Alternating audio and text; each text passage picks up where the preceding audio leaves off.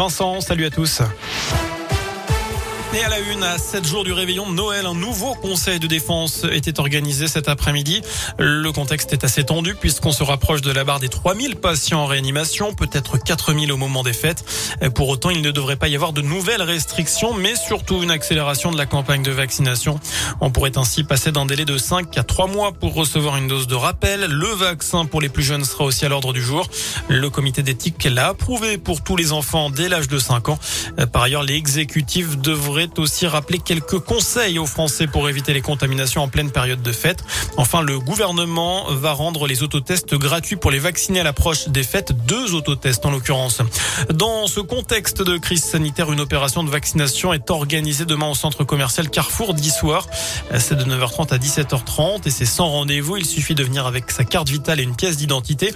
Il y a des vaccins disponibles de type ARN messager, notamment Moderna pour les plus de 30 ans. Un mouvement social chez Auchan dans le Puy-de-Dôme. C'était aujourd'hui, ce sera encore demain. Les syndicats Force ouvrière d'Aubière, Beaumont 2 du centre logistique de Cournon ainsi que la CFTC pour Clermont-Nord se mobilisent dans le cadre des négociations sur les salaires. Il s'appelle, il, s'agit pardon d'un appel à la grève et au débrayage. Peut-être une candidature de plus à gauche pour l'élection présidentielle. Christiane Taubira envisage d'être candidate et donne rendez-vous à la mi-janvier tout en parlant d'union. L'ancienne garde des Sceaux sous François Hollande a publié une vidéo sur les réseaux sociaux. La socialiste Anne Hidalgo a réagi. Elle propose un débat télévisé aux candidats de gauche avant le 15 janvier.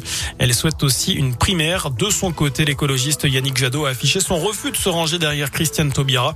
Il en appelle à une union autour de son projet. On termine ce scoop info avec un mot de sport. Le foot, la Coupe de France, les 32e de finale.